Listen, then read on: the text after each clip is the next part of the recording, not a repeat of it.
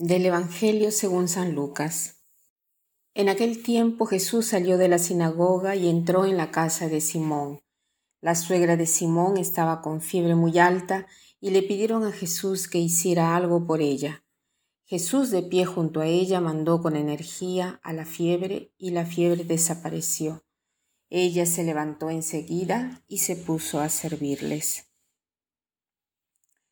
Hoy vemos a Jesús que apenas salió de la sinagoga después de orar, va a la casa de Pedro e inmediatamente es circundado por un grupo de personas que eh, le piden insistentemente la sanación de la suegra de Simón Pedro.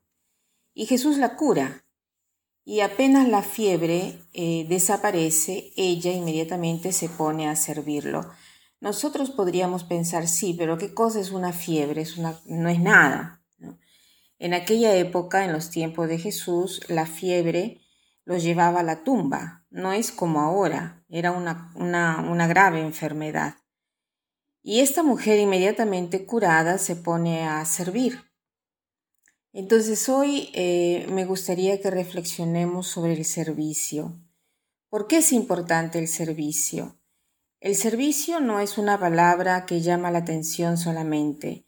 Un siervo para nosotros significa un súbdito, un esclavo. El sentido del servicio indica que existe un patrón y todos dependemos de un patrón. Debemos ver solo a qué patrón tenemos que servir. Un patrón como el Señor, dueño de nuestra vida, o uno que nos esclaviza. Aquí está la paradoja que más nosotros servimos al verdadero Señor, más nosotros reinamos, más nosotros realizamos nuestra misión, manifestamos nuestra dignidad. Es hermoso poder servir porque es un privilegio verdaderamente. Las personas que no quieren vivir más son las personas que se sienten inútiles, las personas que piensan que no sirven para nada, cuando la nulidad se adueña de tu estado de ánimo, tú no quieres vivir más, porque la vida es un servicio y no puede, eh, eh, y uno puede y debe servir según los dones que ha recibido. Por ejemplo, tienes la salud. Sirve a través de tu salud por aquellos que no la tienen. Puedes poner al servicio eh, por tu vida, tu vida por aquellos que tienen poca salud todos servimos a algo, ninguno es inútil.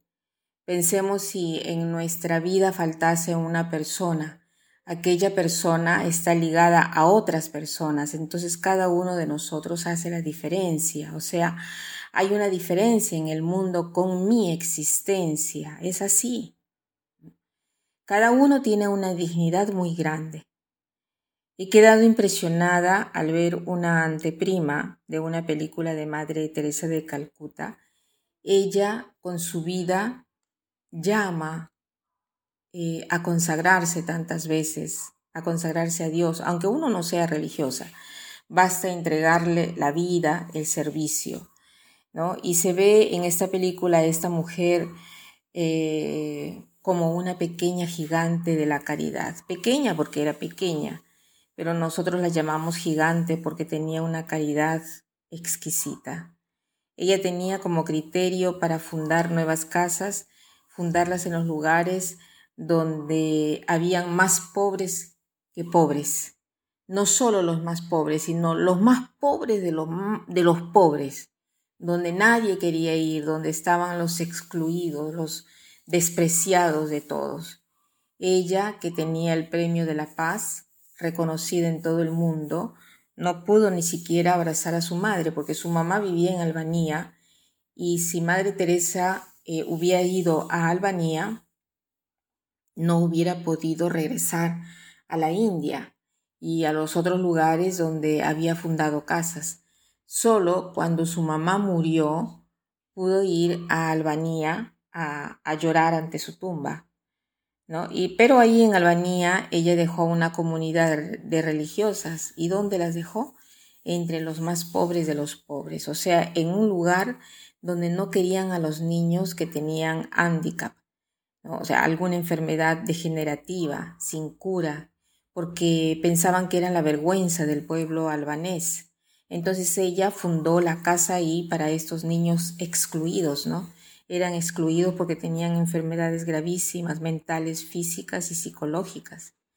Entonces, preguntémonos hoy, ¿yo qué tono tengo? ¿Estoy sirviendo a los demás? Podemos siempre servir, incluso cuando estamos en una cama llena de dolores, cuando no nos podemos mover. No será un servicio material, pero será un servicio eh, de tipo, por ejemplo, de nuestro agradecimiento, eh, de nuestra paciencia, nuestra serenidad. Esto producirá tanto fruto.